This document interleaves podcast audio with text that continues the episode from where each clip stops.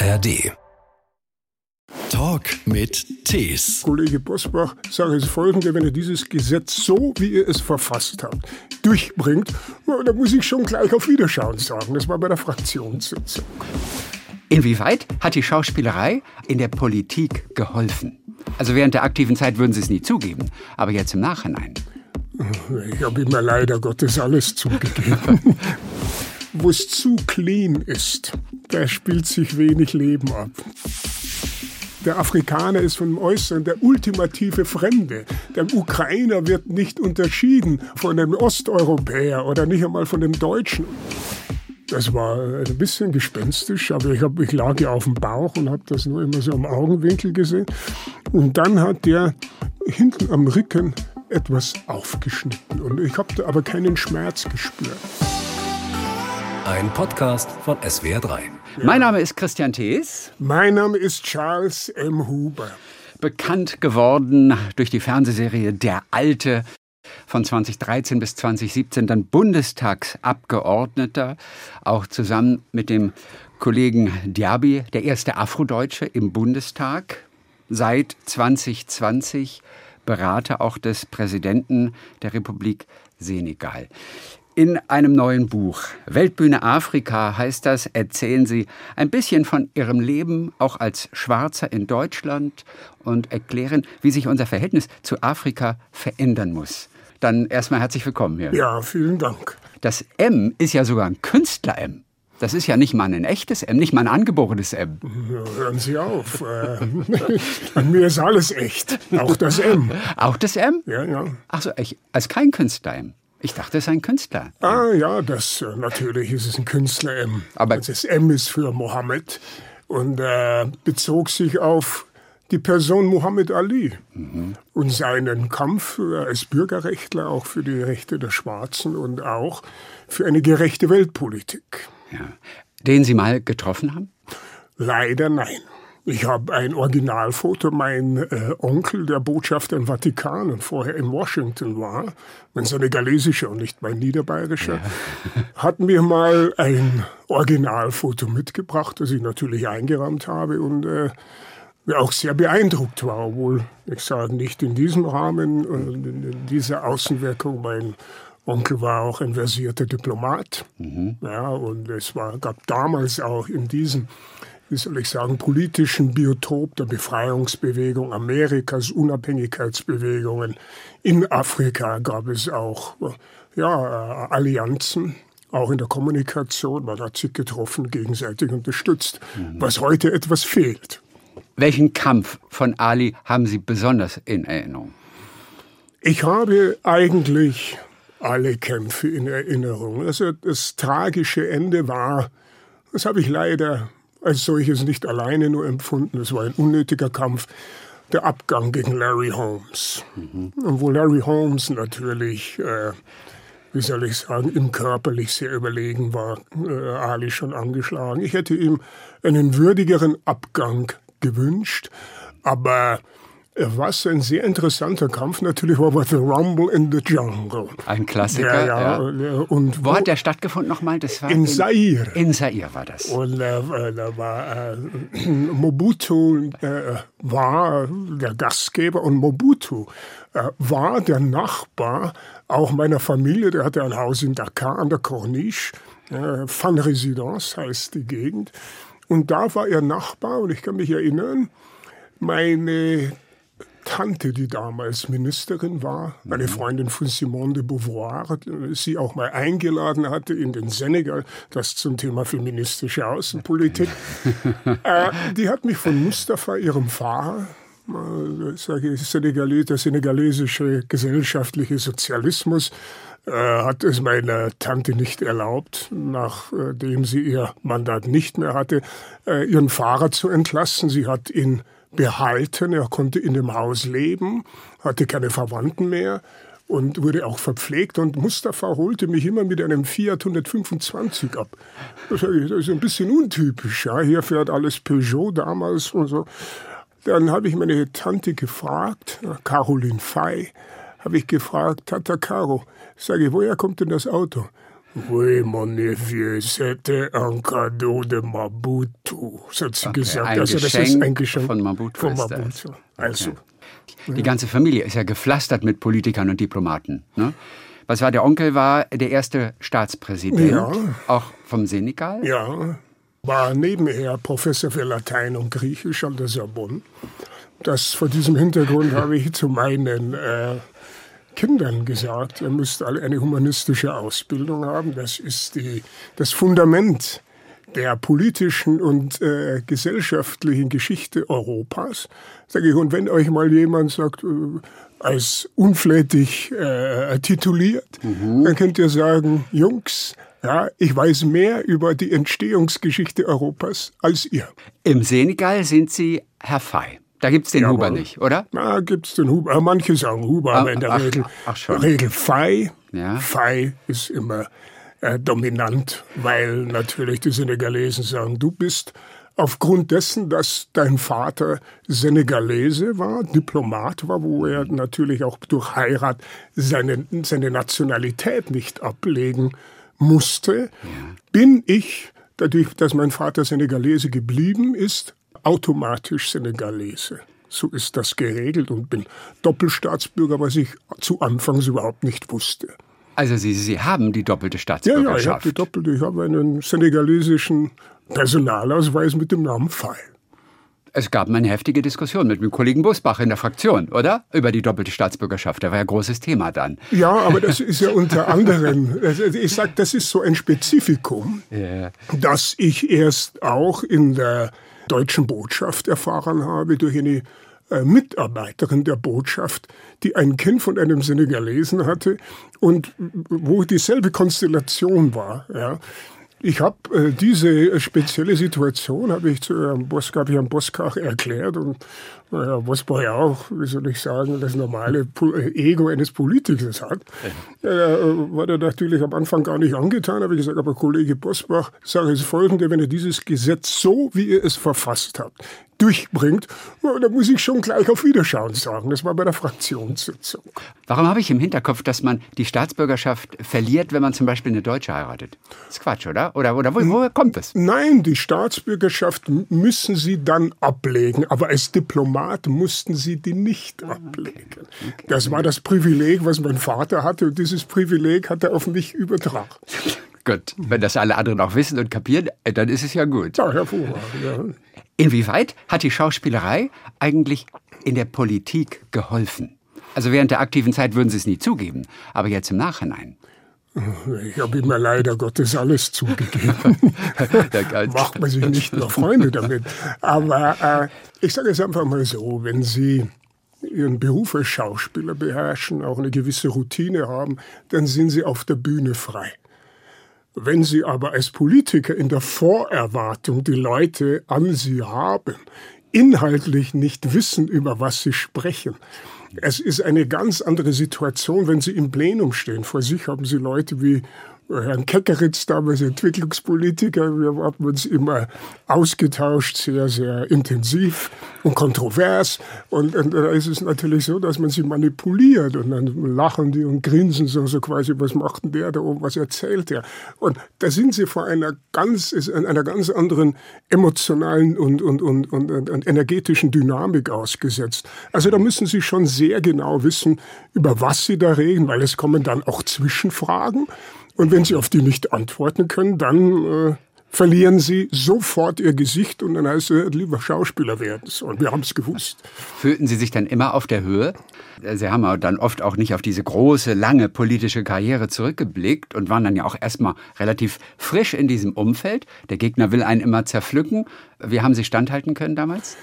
Naja, es ist eine Frage. Also ich denke, Erstens, zu diesen Themen, zu denen ich gesprochen habe, ich bin immer sehr gut vorbereitet. Ich habe, munkelt man, ein sehr gutes Gedächtnis. Ich habe teilweise ein fotografisches Gedächtnis noch in das höhere Alter mit äh, hinüberretten können. Durch das Schauspieltraining auch Nein, natürlich, oder nicht? Veranlagung. Also Schauspieler sind ja immer sehr fit im Kopf noch, auch im Alter. Veranlagung. Okay, Veranlagung. Ja, ja. Gut, fotografisches Gedächtnis. Und, äh, und vor allen Dingen Interesse.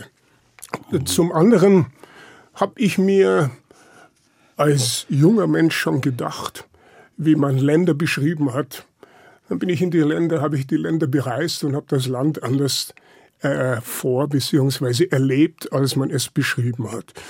Und insofern, ja, was mh, hm, natürlich hinzukommt, ich habe mir schon sehr jung und sehr früh die Frage nach dem Warum und Wieso im gesamten Sinne gestellt über die Existenz an sich. Ich bin Babyboomer. In dieser Zeit haben wir schon mit 13, 14, 12 habe ich Autobiography of Malcolm X gelesen. Wir waren in der Philosophie Nietzsche, äh, Schopenhauer, Hölderlin. Das waren alles, äh, wie soll ich äh, sagen, unsere Interessensgebiete schon sehr früh. Und äh, ich sage es einfach mal so, ich sage es mit den Worten von Edgar Morin, einer der wie soll ich sagen, größten noch lebenden Philosophen, der in Frankreich lebt, in Thessaloniki aufgewachsen ist. Und er sagte, ich möchte das nicht so 100% unterstreichen, ich kann nicht sagen, ich habe keine Nationalität, aber er sagte, er ist gedanklich an keine Nationalität gebunden. Ich bin gedanklich äh, transkulturell und auch transdisziplinär. Das, so könnte ich mich, ohne, wie soll ich sagen, mich an die Größe eines, äh, eines Herrn Morin zu messen, so könnte ich meinen Approach im Beruflichen auch beschreiben. Und auch meine Lebenseinstellung. Sie sind ja Berliner. Wir sitzen gerade im ARD Hauptstadtstudio in Berlin. Ihr Job als Mitglied des Deutschen Bundestags war hier Luftlinie 100 Meter oder vielleicht ja, ja. 150 Meter. Mein erstes Interview war ja. hier. Sogar hier, in diesem Studio. Wir haben nur vier hier. das wissen Sie nicht. Erste oder zweite Etage. Sie waren Abgeordneter für Darmstadt. Was ja erstmal ungewöhnlich ist, weil beim Charles Huber denkt man, ja, der muss doch für Bayern muss er doch rangehen. Ich glaube, der Versuch war ja auch da, aber das hat dann alles nicht geklappt. In Darmstadt ergab sich eine, eine Lösung. Das war jetzt nicht einfach. Nicht alle waren damit ganz happy. Also sie hatten da ihren Kampf zu kämpfen, auch in Darmstadt. Ich glaube, die Stadt mochte sie, das Land nicht. Nee, umgekehrt. Das Land mochte sie ganz gerne. In der Stadt hatten einige Probleme. Trotzdem ein Schauspieler als Aushängeschild mit seiner Popularität. Das sprach erstmal für sie. Das war auch ein Fund. Oh, trotzdem ist man in diesem Spannungsverhältnis damals gewesen. Haben Sie sich so richtig wohlgefühlt in diesen vier, fünf Jahren als Abgeordneter des Bundestages? Als Abgeordneter generell habe ich mich wohlgefühlt. Ich habe mich auch mit der Bevölkerung von Darmstadt wohlgefühlt. Aber um das klarzustellen, es war nicht so, dass mich die gesamte Bevölkerung von Darmstadt nicht leiden konnte. Nein, überhaupt, nicht. Es, gar, es, geht ja auch vor allem hier um, um, um Politiker, die sich in den Medien äußern um die Kreisverbände. Die Kreisverbände. Genau. Ne? Und da gab es einen Kreisverband äh, Darmstadt, also Darmstadt-Dieburg und einen Darmstadt-Stadt. Und äh, ich sag, die Einladung äh, kam von Darmstadt-Stadt. Man hatte sich von mir ein höheres Maß an Naivität erwartet, als äh, es dann, was ich da tatsächlich liefern konnte. Ich hatte äh, eine, mich in Darmstadt sehr wohl gefühlt. Und ich war sehr verwundert, dass ich habe mir gedacht, nun, man wollte mir immer das Gefühl geben, dass nur ich davon profitiere, aber natürlich war ich zugleich ein Testimonial ja, für zeitgleich für die Landtagswahl und die CDU. Und äh, das, äh, ich ließ äh, da schon anmerken, dass ich mir meiner Rolle sehr wohl bewusst bin, und zwar die Rolle, wie sie sich tatsächlich darstellt und nicht, wie man sich es wünscht, dass ich es aufnehme, wie man es mir sagt. Also ich habe mich sehr wohl gefühlt. Ich mochte die Gegend Darmstadt, ich mochte Hessen. Der Wahlkampf ist anders als in Bayern, weniger Folklore behaftet. Und äh, ich sage Frankfurter Schule, äh, Erich Fromm, äh, große äh, Sozialpsychologe, den ich immer noch lese, das Gesamtwerk äh, Adorno, Frankfurter Schule, da fühlte ich mich intellektuell, äh, intellektuell schon zu Hause. Und dieser Anspruch, dem, glaube ich, konnte ich gerecht werden und ja, ich habe mich wohlgefühlt und ich äh, bin immer noch gerne in Hessen. Er hat mir gedacht, der Künstler verschwindet ja nicht. Und zwischen Politiker und Künstler, da liegen Welten. Und wenn man aber dann plötzlich nur als Politiker denken muss, meldet sich ja doch innen drin auch immer wieder der Künstler, der das Ganze ganz anders sieht. Wie viel Zwiespalt gab es in der Zeit? Wie, wie, wie, wie viele Künstler hat er immer dazwischen gefunkt? Der Politiker, den Politiker gibt es nicht. Der Mensch. Der es gibt den Menschen. Und äh, ich wage zu behaupten, dass in Bezug auf das Menschenverständnis der Schauspieler in seiner analytischen Qualität weit vor dem Politiker liegt.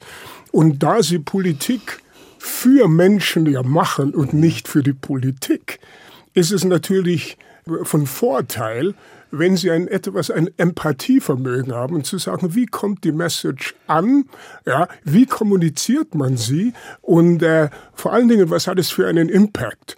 Und da habe ich nicht gesagt, ich gebe mich einer Vision eines, äh, äh, nicht einer Vision, eine, eines äh, stereotypen Bild eines Politikers hin, da ich ja gar nicht weiß, was ist das stereotype Bild eines Politikers. Also wenn es nur um einen institutionellen Dialog geht, würde ich sagen, wer diese Richtung geht, ist falsch am Platz. Es geht um einen Dialog in erster Linie mit der Bevölkerung. Und das ist etwas, hinter allem steht der Mensch, in der innenpolitischen Kommunikation sowie auch in der außenpolitischen. Und ich war außenpolitisch sehr aktiv, auch sehr erfolgreich.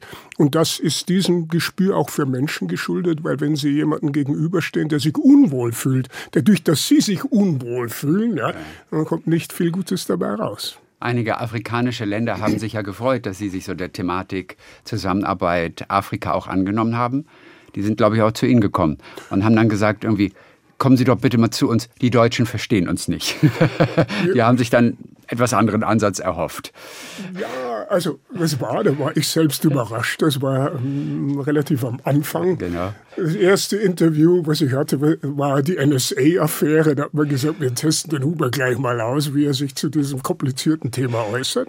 Und dann das zweite war, also nach diesem ganzen, mal ein bisschen in der Chronologie, äh, das Erzählen kam also viele internationale Pressevertreter, die dann gesagt haben, was Sie schwarz, ja, und jetzt hier, sage ich, ich weiß, Deutscher Bundestag und so und so. Und habe ich gesagt, na so, sage ich, wie viel Schwarze haben Sie denn in Ihrem Parlament? Ja, also nicht gerade bei Frankreich oder auch UK hatte nicht viel. Dann kamen, ja, äh, dann kamen die, die afrikanischen Botschafter und haben mich zu einem Special, also zu einem speziellen Treffen eingeladen, die gesammelte Riege der afrikanischen Botschafter. Ich kann mich noch genau erinnern, in der ägyptischen Botschaft.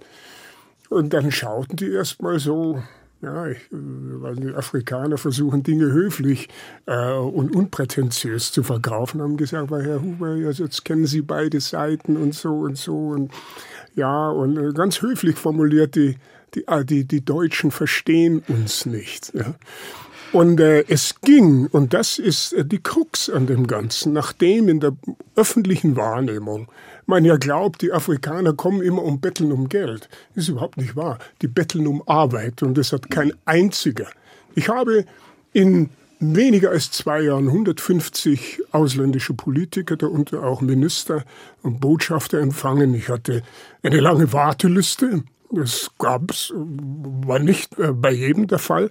Und es hat bei den Afrikanern kein einziger Botschafter um Hilfe gefragt, sondern sie haben alle gesagt, äh, wir brauchen Wirtschaftsentwicklung. Ja.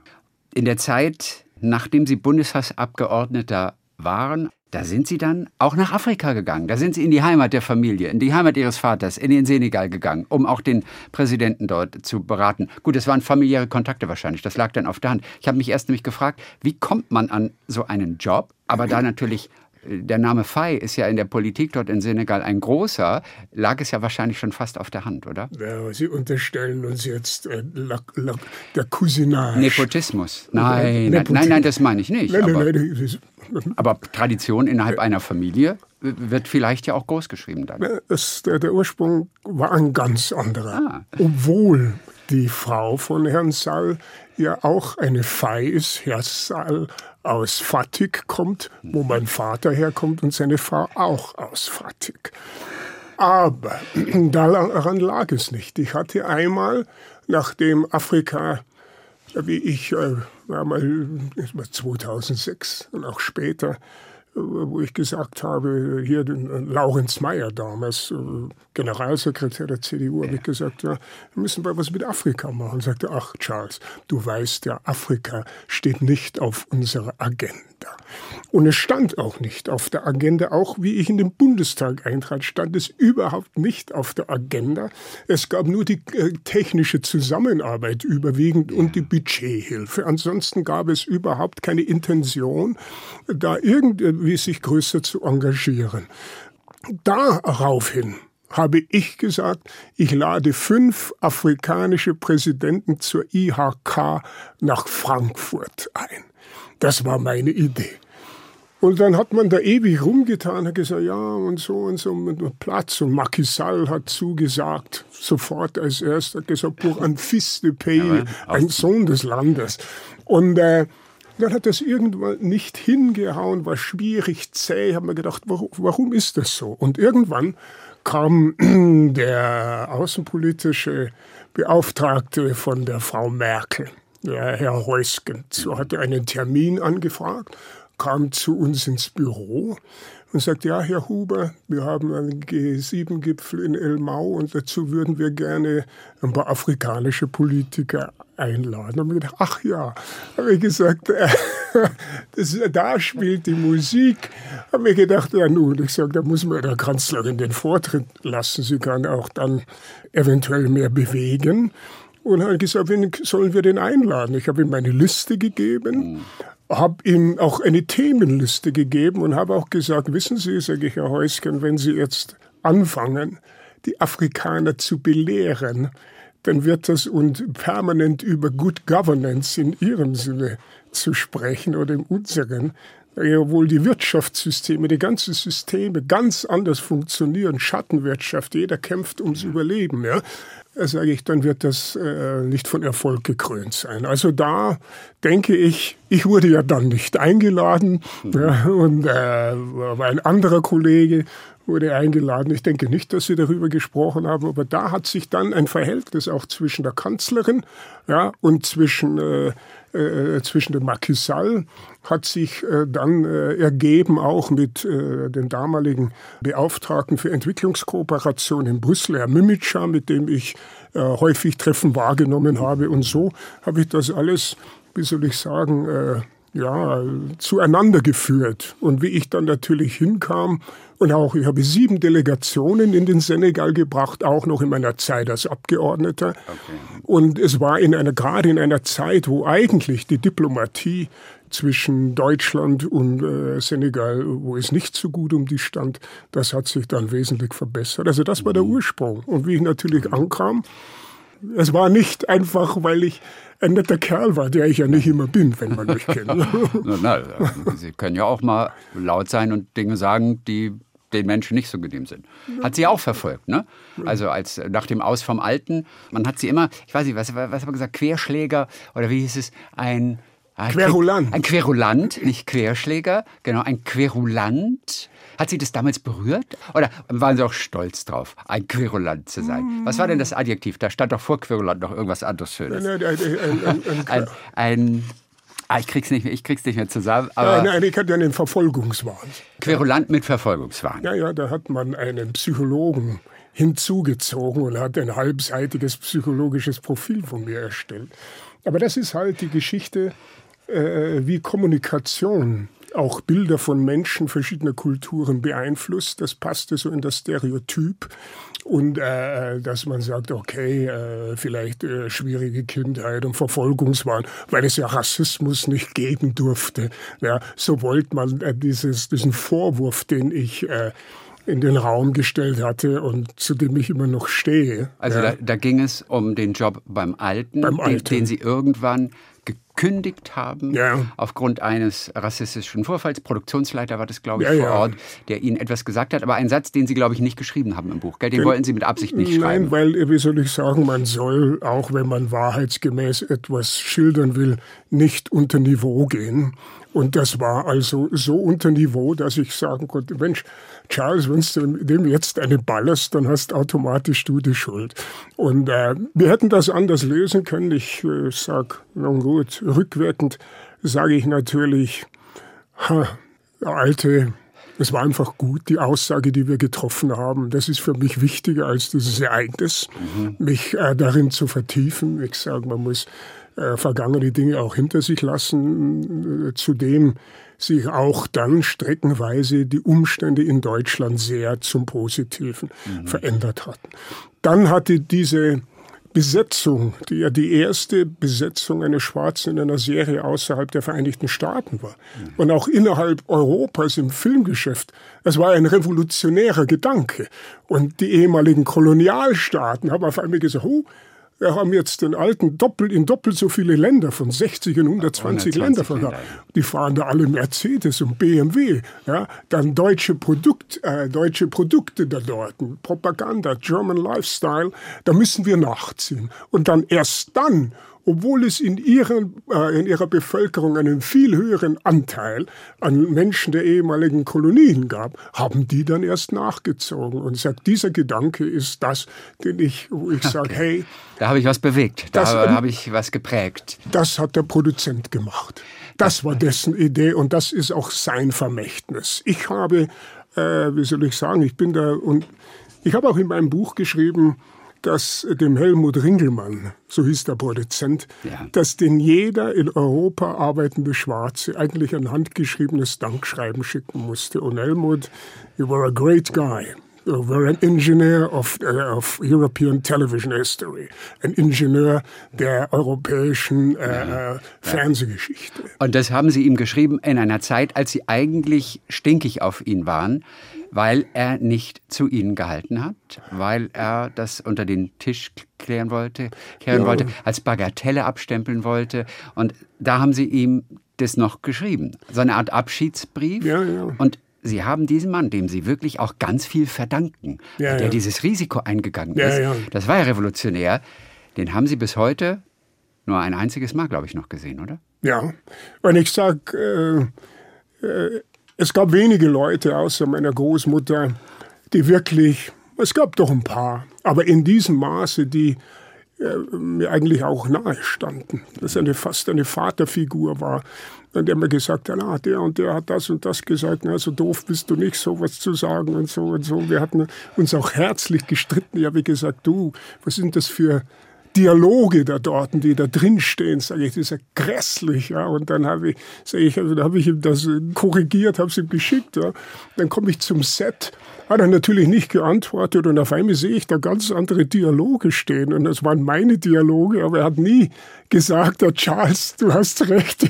Aber das war so ein persönliches äh, Verhältnis und es ging mir auch so nah deswegen, weil ich den den Helmut Ringelmann, das war mein Ersatzvater. Mhm. Es ist, als ob er seinen Sohn verstoßen hätte. Ja. ja. Aber am Ende waren die Dialoge auch nicht ausreichend, um die Figur ein bisschen weiter zu erzählen, weiterzuentwickeln. Da waren sie unglücklich, oder? Und dann zusammen mit dem kleinen rassistischen Vorfall war für Sie dann klar, jetzt ist aber auch genug? Na, es ja. war vergessen eigentlich. Okay. Es war fast, es war nicht vergessen, aber es war beiseite gelegt. Aber ich hatte dann natürlich, wie das jeder Schauspieler auch möchte, der will auch mal eine andere Rolle spielen. Das wollte ich mal. Ja. Und dann hatte ich Klinik unter Palmen, kam dann aber auch in eine Produzentenintrige. Ich habe das Geschäft alles nicht so durchschaut und dann abgeworben, auch für das ARD als Arzt. Und das ging natürlich nicht zusammen mit einem Ding, mit einem, äh, wie soll ich sagen, mit einem Kommissar. Und ich hatte dann auch meine Verträge geändert und so. Und erst dann, wie äh, Harald Junke, einen äh, Geschäftsführer eines äh, Restaurants in Los Angeles, äh, wie soll ich sagen, schwer rassistisch beleidigt hatte und das nochmals äh, äh, Aufmerksamkeit das Thema auf sich zog und da plötzlich Dutzende von Journalisten am Drehort in der Dominikanischen Republik war, habe ich wie soll ich sagen, das war, als ob man mir die Luft aus dem Reifen gelassen hätte. Ich habe mir gedacht, das kann nicht sein. Jetzt bin ich hier, es gefällt mir, Sunshine, eine neue Rolle, mhm. alles toll, erstmal absch und auf einmal kam diese S-C-H-E-I-S-S-E -E ja, auf mich zu. Und ich habe das gesehen, wie der, der, der Klaus-Jürgen Wusso hier die Bildzeitung hatte und da ein Schwarz und Harald Junke und ich wusste sofort, was los war. Und dann habe ich gesagt, warum ich überhaupt aus dem Alten ausgestiegen bin. Das habe ich vorher nicht gesagt. Genau, haben Sie gar kein großes Ding draus habe gemacht. Nichts. Und Deswegen. dann habe ich es gesagt und dann kam die Geschichte ins Rollen. Jetzt haut er zurück. Und jetzt, aber ich hätte das nie, ich hätte, weil ich habe mir gesagt, das wird dem Projekt nicht gerecht. Ja, und deswegen habe ich, und Helmut war ein bisschen beleidigt und hat gesagt, er hat überzogene Gagenforderungen gestellt, was überhaupt nicht stimmte. Er hat mir immer gesagt, wie viel willst du? Ich habe gesagt, so viel oder gar nichts, habe ich gesagt. Ich sage, na, sag ich, gib mir was, was, du, was ich dir wert bin. Und dann hat er mir mehr gegeben, als er mir am Anfang angeboten hat. Also es war ein sehr, sehr herzliches Verhältnis und ja, schade, aber Dinge laufen so, wie sie laufen. Nach der Alte war das keine wirklich leichte Zeit für Sie.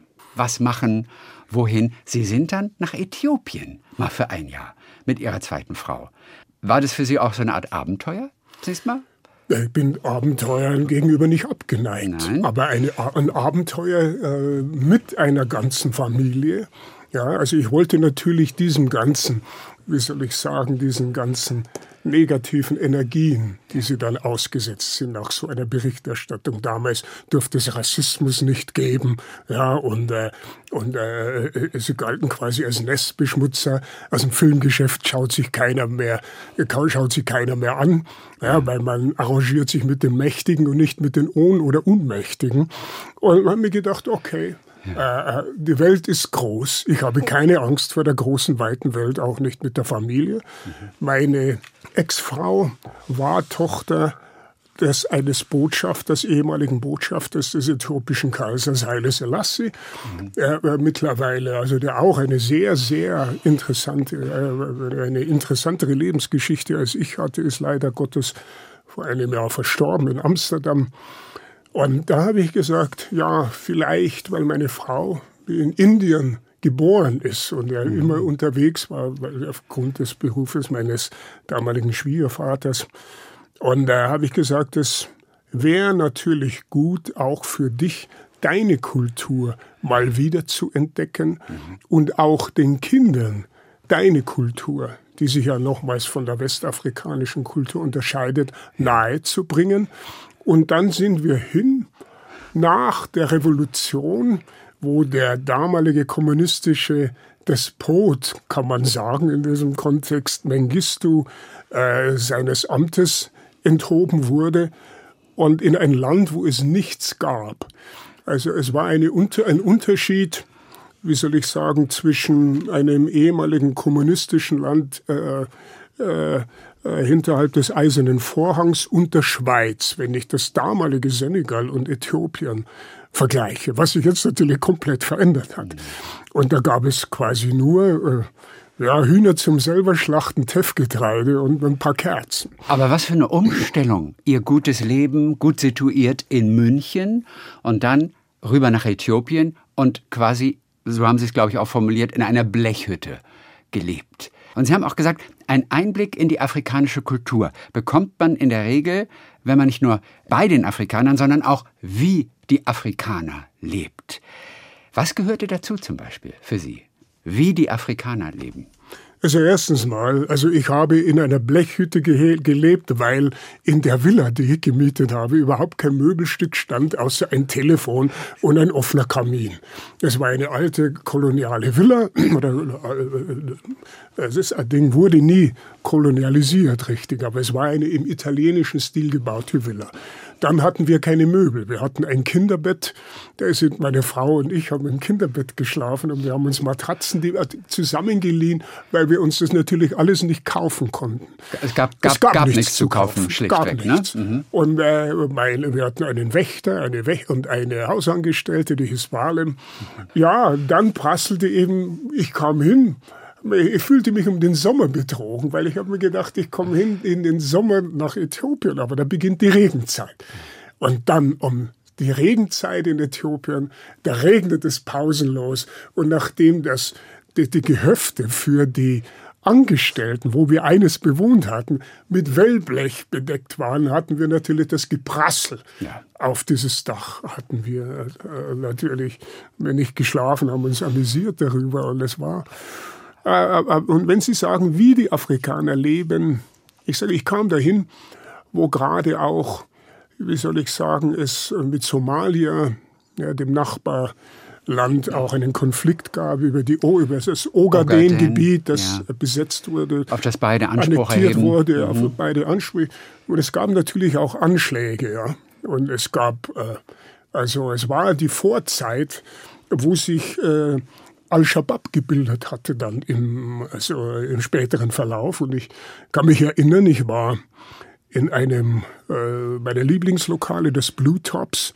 Und äh, damals hatte ich ja noch ein nicht so schütteres Haar wie jetzt. Ich habe einen Friseurtermin ausgemacht und 20 Minuten später wurde dieses Lokal bombardiert. Also da wurde, ging eine Bombe los. Nachdem Sie wieder weg waren? Nach 20 Minuten, nach, äh, nachdem ich weggegangen bin. Ja da gab es solche Sachen auch in meiner Nachbarschaft mir gegenüber. Wurde ein, hatten 20 Somalis, das soll jetzt kein, wie soll ich sagen, äh, schlechte Darstellung der Somalier der heutigen Zeit sein, aber das waren eben Aktivisten und Terroristen. Mhm. Und äh, da hat man dann meine Nachbarn erschossen, also eine, eineinhalb Stunden bevor ich nach Hause kam.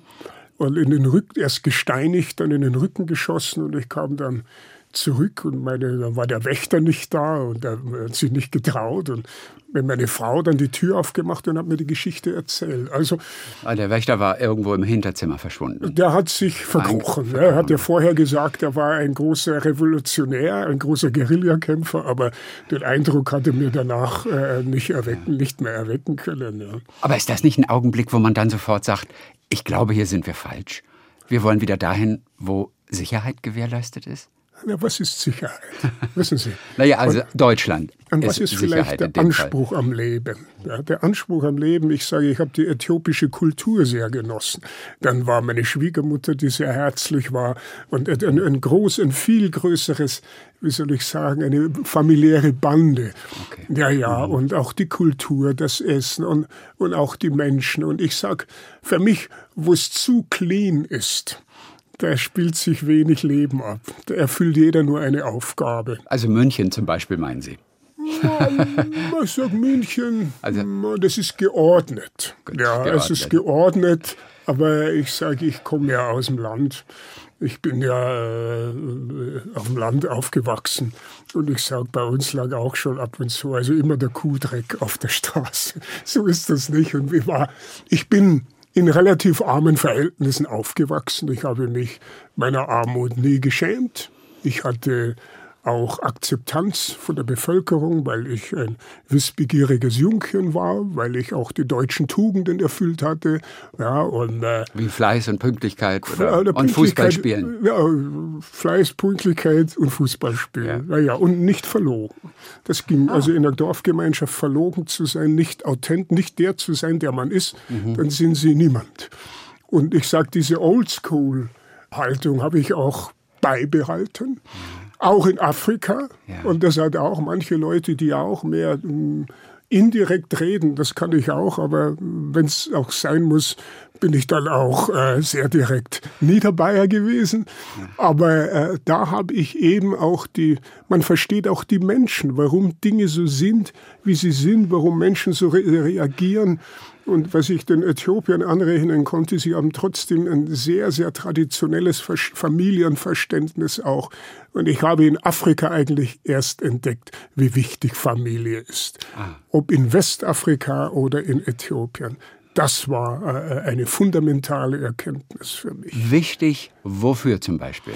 Für das seelische Wohl. Okay. Ja. Das, das, heißt unter Unterstützung oder einfach nur Beisammensein, niemanden wie die Alten zum Beispiel außen vor lassen, wie das in Europa ja natürlich oft der Fall ist. Das da ist wahrscheinlich ganz anders. So es, ist, es, entsteht eine, eine, eine andere Herzlichkeit. Mhm. Es ist, äh, wie soll ich sagen, äh, ist eine andere Herzlichkeit und eine, es ist nicht bloß ein Informationsaustausch, es ist auch ein energetischer Austausch, ein Austausch an Gefühl, ja, und also ein Gefühl, äh, wie soll ich sagen, an emotionaler Energie. Aber Sie sind wieder weg, nach einem Jahr schon dann. Ja, also wie soll ich sagen, ich hatte... Sie waren zu deutsch, Sie waren zu bayerisch. Stimmt. Und zwar, äh, irgendwann habe ich gesagt, mir langt's. Also müssten wir jetzt den Vertrag... Aber auf Amharisch natürlich. Das na, auf Englisch. Auf Englisch. Wie gesagt, habe ich ja wie gesagt zu meinem äh, Freund, den ich erst vor ein paar Tagen telefoniert habe, der später UN-Botschafter wurde, Yusuf Abdullahi Suka, wenn deine Verwandten zuhören, ja, sorry.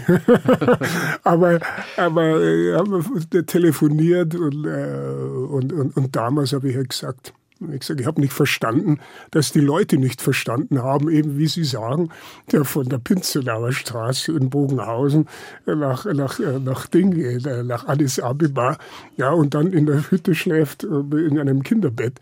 Also diese Form des Idealismus haben die nicht verstanden. Man hat ihnen geradezu misstraut. Misstrauen, ein ganz großes Wort. Ja, Misstrauen ist äh, in, vor allen Dingen in Afrika ein großes Wort.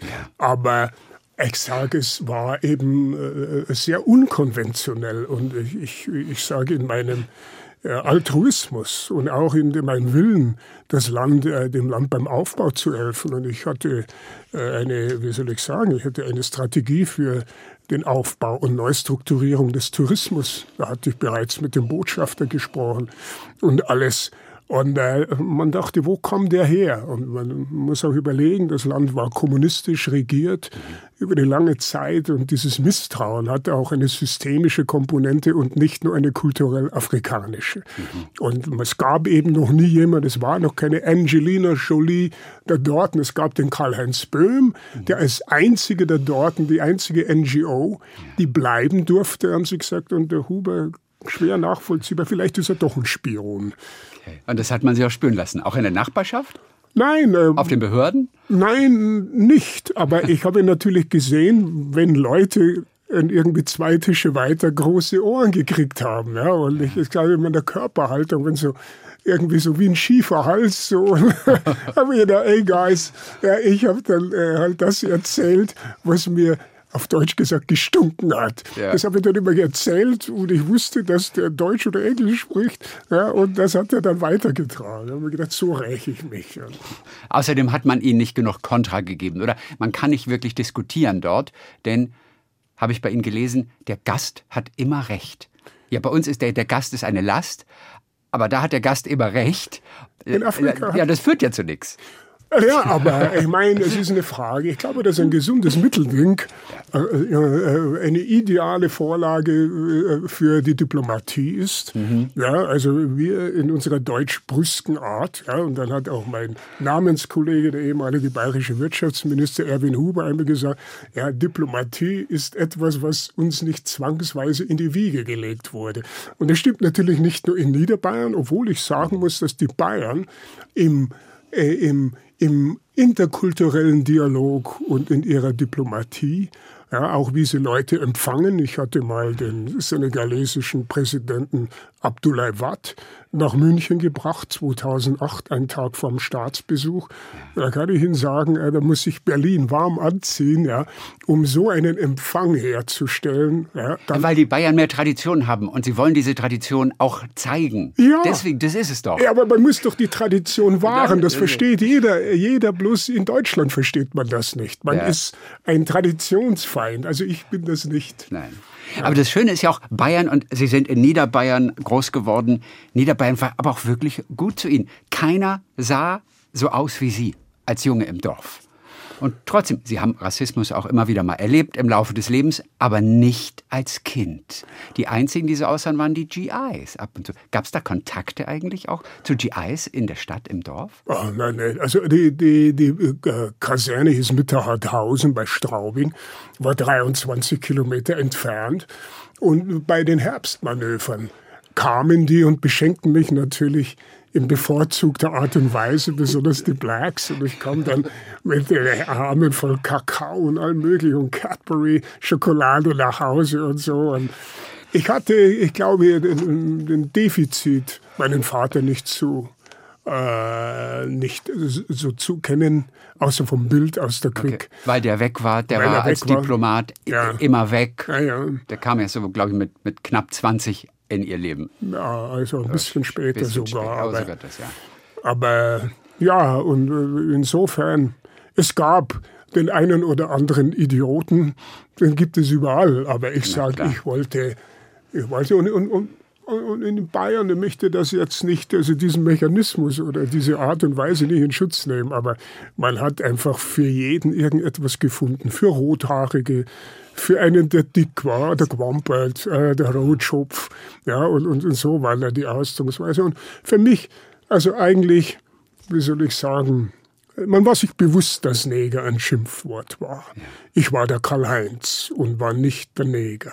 Und wenn es fiel, dann war es auch als Beleidigung gemeint. Mhm. Und das ist jetzt nicht etwas, äh, das man relativieren kann, auch in diesem Diskurs um dieses Wort. Ja, ich habe das nicht so erlebt, wie andere Leute das formulieren oder erklären wollen, äh, dass das aus Negro und so weiter und so kommt, äh, das ist alles sehr, sehr weit hergeholt. Das hat äh, schon diese Bedeutung.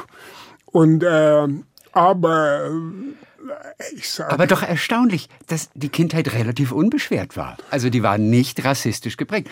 Auf dem Dorf, auf dem Land in Bayern. Ich finde es trotzdem überraschend. Naja, weil ich meine, meine, mein Teil der Familie, der da dort war, das war ein Teil meiner Familie da. Ja, und ich sage, ich hatte eine sehr, sehr resolute Großmutter, ja, große Liebe und ihr verdanke ich auch alles. Die auch im Dorf wohnte? Die, ja, ja, bei der wohnte ich. Bei der wohnte Ja, ja, ja, meine Zeit Mutter sogar. war in München und, äh, und äh, wehe dem, ja, dass jemand dem Kali was tat. Das, das ging nicht und die war auch sehr klug. Ich habe mir mit vier Lesen, Schreiben und Rechnen beigebracht. Ich konnte das mit fünf perfekt und war dann in der weil Schule. Sie, weil sie geübt hat mit Ihnen? Naja, ja, die hat mir das beigebracht. Also die hat es Ihnen beigebracht? Naja, und dann war ich natürlich in der, in der, in der Schule, wo ich mir meine Gaudi gemacht und den Leuten falsch eingesagt. und, äh, ja, aber mit ab und zu auch ein bisschen gestört. Ja, Na gut, das muss man ja machen. Das aber, gehört ja auch dazu. Weil es mich gelangweilt hat. Aber, nun, aber es war, ich sage, ich wollte beim ersten Ferientag in München, hatte ich gesagt, ich gehe nur nach München, wenn ich entweder am letzten Schultag noch gleich nach Niederbayern darf ja. oder spätestens am ersten Ferientag. Mhm. Ja. Und wurde auch eingehalten. Ah, absolut. Wurde, auch, wurde auch eingehalten. Wurde eingefordert. Wurde eingefordert. Herr Huber, Sie verstehen sich ja wirklich als Brückenbauer bis heute, sind in beiden Welten zu Hause, Europa bzw. Deutschland als auch Afrika. Macht die deutsche Politik eigentlich alles falsch? Das, äh, es, es, kommt darauf an, in welchem Bereich. Ja, also wir reden von, was die Beziehung, die Zusammenarbeit mit Afrika angeht. Sie also, haben zu spät angefangen. Okay. Man ist zumindest bemüht jetzt, aber die Fehler liegen natürlich in der Vergangenheit. Wer hat denn überhaupt einen adäquaten Umgang mit Afrika? Also wer ist eigentlich exemplarisch, wie man mit afrikanischen Staaten, und wir gehen auch gleich auf die Kernprobleme, die auch weiterhin existieren, ein, wer ist eigentlich vorbildlich in der Welt? Ich sage, äh, man kann unter dem Gesichtspunkt der wahren, der Unterstützung, einer wahren Unterstützung für Afrika, ja, kann man niemanden als Role Model benutzen. Äh, was aber China, wenn man immer über Afrika redet, fällt ja automatisch das Wort China.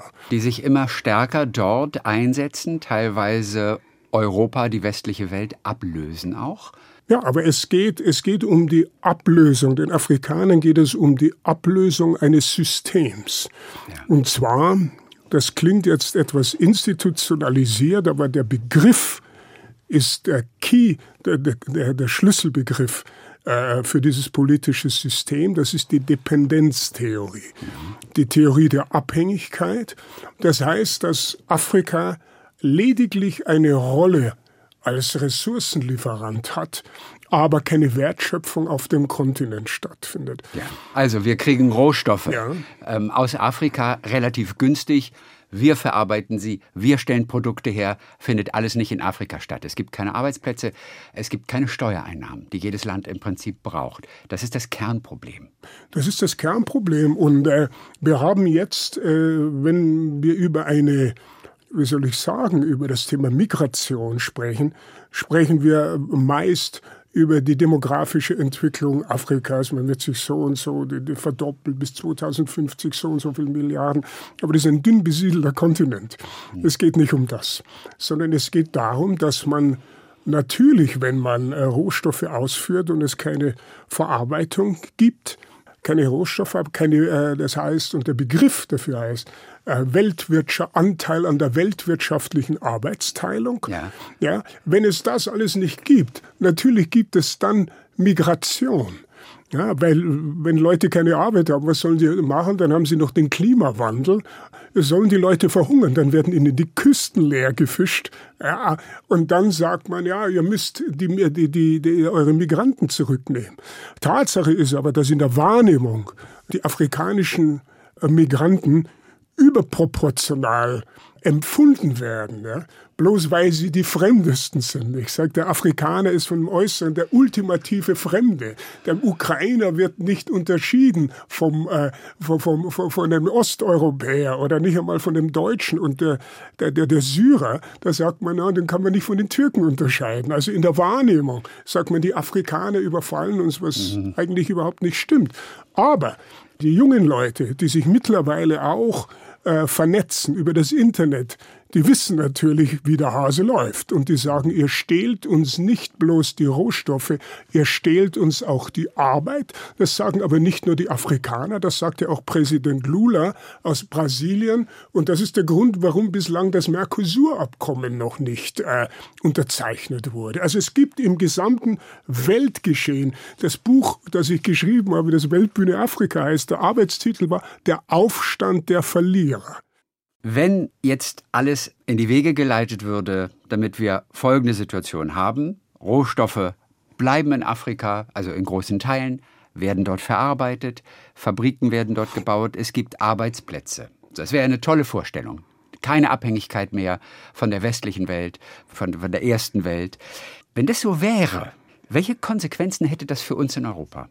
Ja, das ist gut, dass Sie die Frage stellen. Ja. Natürlich hätte das Konsequenzen. Aber, da, da, bin ich sicher. Ja, ja, und das ist ja der Grund, warum man dieses System versucht beizubehalten. Drum, aber weil, deswegen, aber wie brutal wäre es für uns, was kein Politiker in Deutschland sagen könnte, weil dann würde er nicht gewählt werden? Naja, aber der Politiker weiß es gar nicht. Ich sage, es gibt einen großen Wissensdefizit. meinen Sie wirklich, dass aber die das nicht wissen? Ich komme aus der Institution. Diese Frage hat man sich noch überhaupt nicht gestellt. Und also zumindest nicht im, im, im, im, im, parlamentarischen Umfeld. Ja, gut. Und äh, ich, ich, ich sage, Natürlich hätte es, äh, er sagt, der Protektionismus des europäischen Arbeitsmarktes ist ein Teil dieses Problems. Ich war, ich habe einen Teil des Buches in Frankreich geschrieben, wo das auch, da war äh, das Gespräch im Privaten ab und zu auch mit den Franzosen über das Mercosur-Abkommen.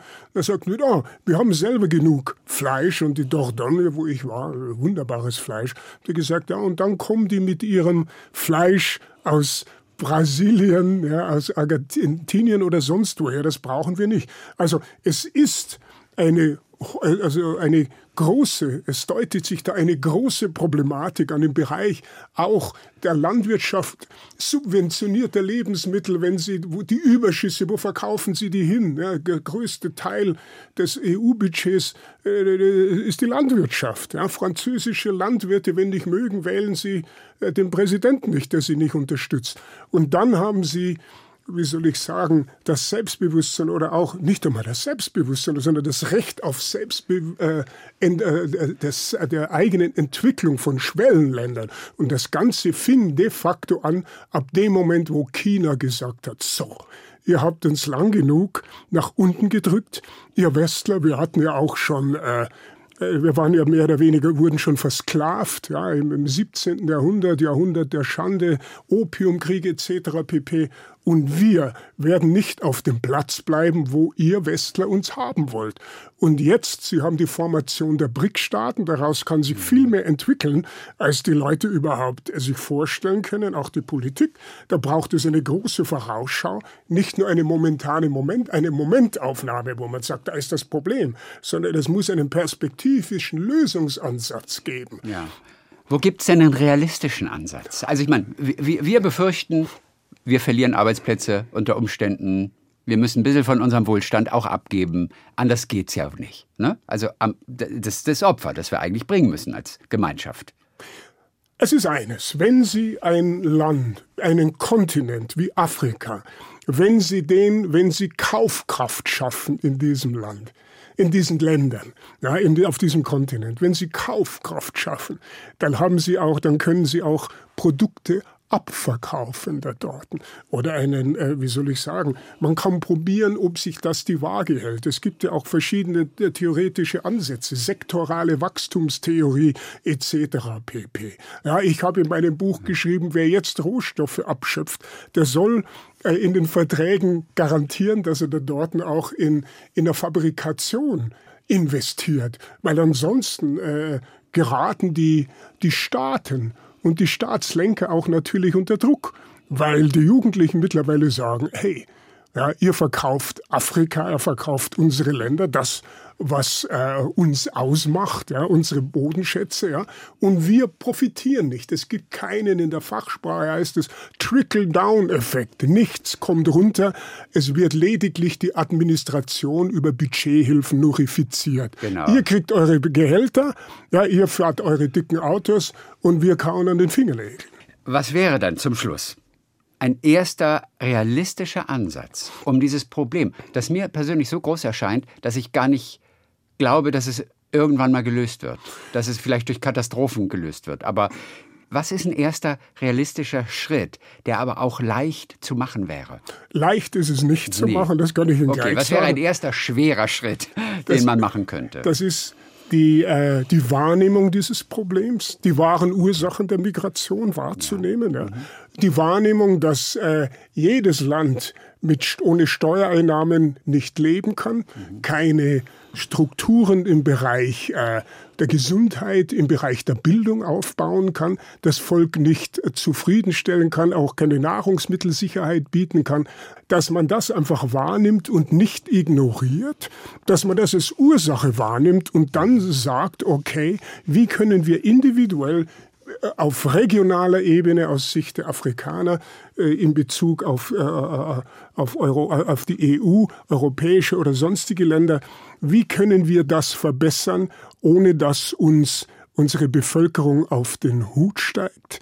Dann äh, muss, müssen Länder wie Frankreich, die ja un, äh, wesentlich mehr, ja, unverhältnismäßig mehr Einfluss in, in Afrika haben, eigentlich noch als Kolonialstaat auftritt, auch ja, in, in, in Ländern wie Neukaledonien Einfluss hat, in der Karibik. Ja, und, und, und dass äh, die sagen, okay, ihr habt uns jetzt genug geholfen, unseren Reichtum anzuhäufen, Jetzt müssen wir locker lassen. Jetzt müssen wir euch mehr geben.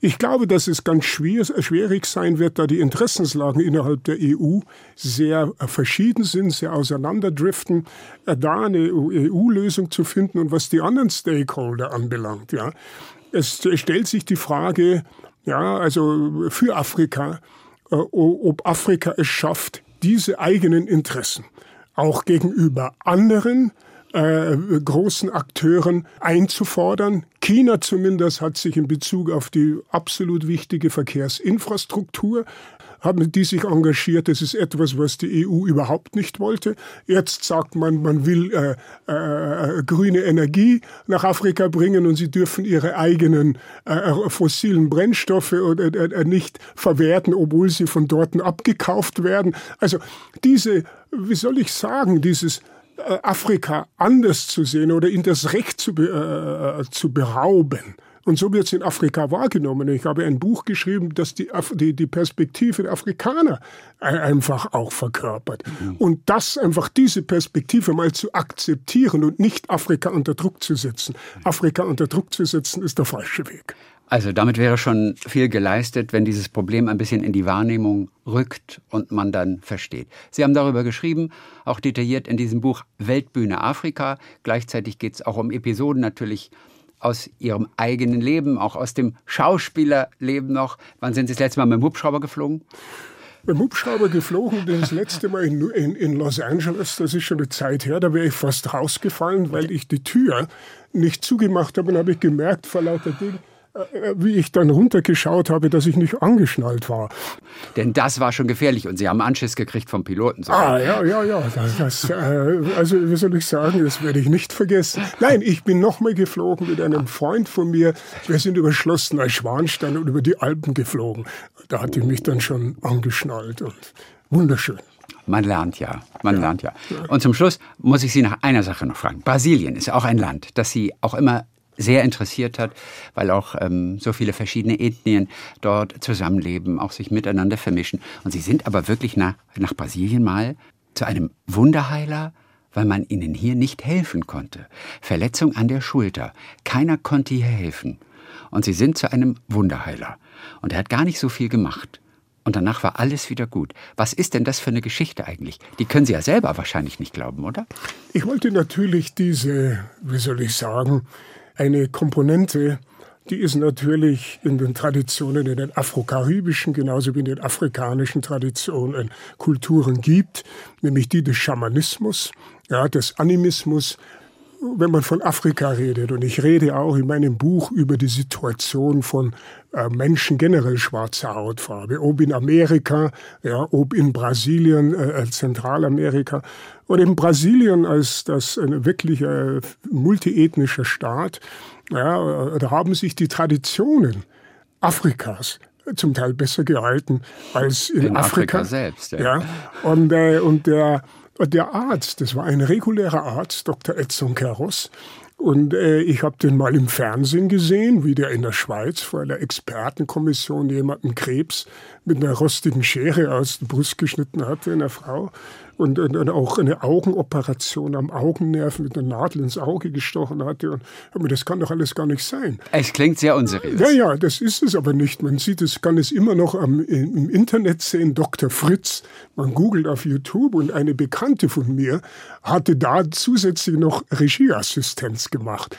Und dann haben die Ärzte gesagt, ja, wir können uns nicht erklären, wie es funktioniert, aber es funktionierte. Und aufgrund dessen bin ich dann dahin und äh, es war natürlich eine abenteuerliche Reise erstmal und ich, ich war mir aber zuversichtlich, weil, wie gesagt, es war nicht nur vom Hören sagen. Ja, ich äh, bin dann nach Recife mit dem Bus, habe die, die, die, Entfernungen unterschätzt von, äh, von, von Rio, habe gesagt, ach fast mit dem Bus, das waren 2000 Kilometer. Dann war ich schwer erkältet. Äh, wenn Sie irgendwo sind in, in Brasilien, die fahren die Klimaanlage auf 12 Grad oder so runter. Ich meine, gibt es eine? Ja, ja. Bus. Und, äh, und da war das Fenster auf und, und, und, und vorher in der Bank und Geldwechsel und Inflation. Also es war eine abenteuerliche Anreise. Abenteuerliche Reise und der Edson Queiroz war ja jetzt nicht ein Afro-Brasilianer, sondern der sah aus wie ein Portugiese, das war ein Weißer. Also diese, wo diese Kulturen, obwohl äh, Brasilien mittlerweile auch leider Gottes die Schwarzen und die Gemischten äh, sehr, sehr verarmt sind und es große soziale Spannungen gibt, sind alle Patrioten, alle durch die Bank. Und das ist das Wundersame an diesem Land. Trotz Rassismus, äh, äh, Benachteiligung, alle Patrioten und irgendwie haben doch die einen von den anderen profitiert. Und das sieht man, ich sage, wenn jemand, der europäischstämmig ist, auf einmal einen afrikanischen Kult äh, äh, äh, ja. praktiziert. Und dann sieht man, dass wenn Länder sich verstehen und, und begreifen, dass sie voneinander lernen können, und das müssen natürlich beide zulassen. Ja. Ja, und, und, und unter den gewissen Rahmenbedingungen sich auch als Nation begreift. Ich glaube, dass diese Nationen, wie zum Beispiel die Vereinigten Staaten, nie untergehen werden. Was hat Dr. Fritz gemacht? Also er hat aufgeschnitten? Er hat mich hinten, also er hat erstmal sich in Trance versetzt. Dann hat er sich selbst. Sich selbst. Und dann hat, war die Stimme anders. Also das war ein bisschen gespenstisch, aber ich, hab, ich lag ja auf dem Bauch und habe das nur immer so am Augenwinkel gesehen. Und dann hat der hinten am Rücken etwas aufgeschnitten. Und ich habe da aber keinen Schmerz gespürt. Und er hat mir vorher äh, so Nadeln reingesteckt auch. Akupunkturmäßig ja, ja. so. Und ich war aber vollkommen bewegungsunfähig. Also ich war wie eine, ich, ich konnte keinen Teil meines Körpers mehr, konnte ich mehr äh, kontrollieren. Hat Ihnen nicht Angst gemacht?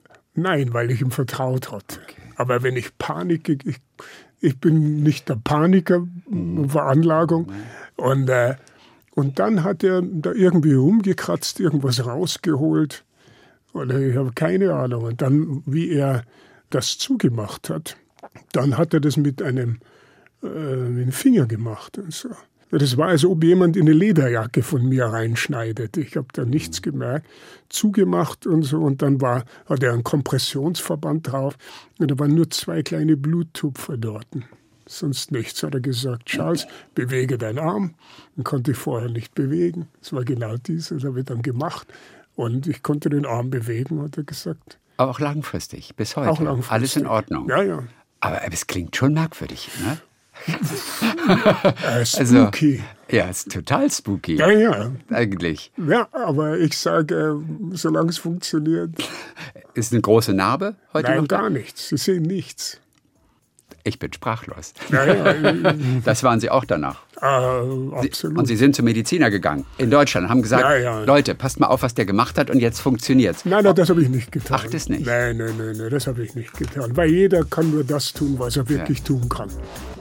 Wir haben Anekdotisches und wir haben vor allem auch Weltpolitisches in diesem Buch Weltbühne Afrika. Danke für die paar kleinen Einblicke. Wir haben Charles M. Huber ein kleines bisschen näher kennengelernt heute Vormittag. Ganz herzlichen Dank. Ja, danke für die Einladung.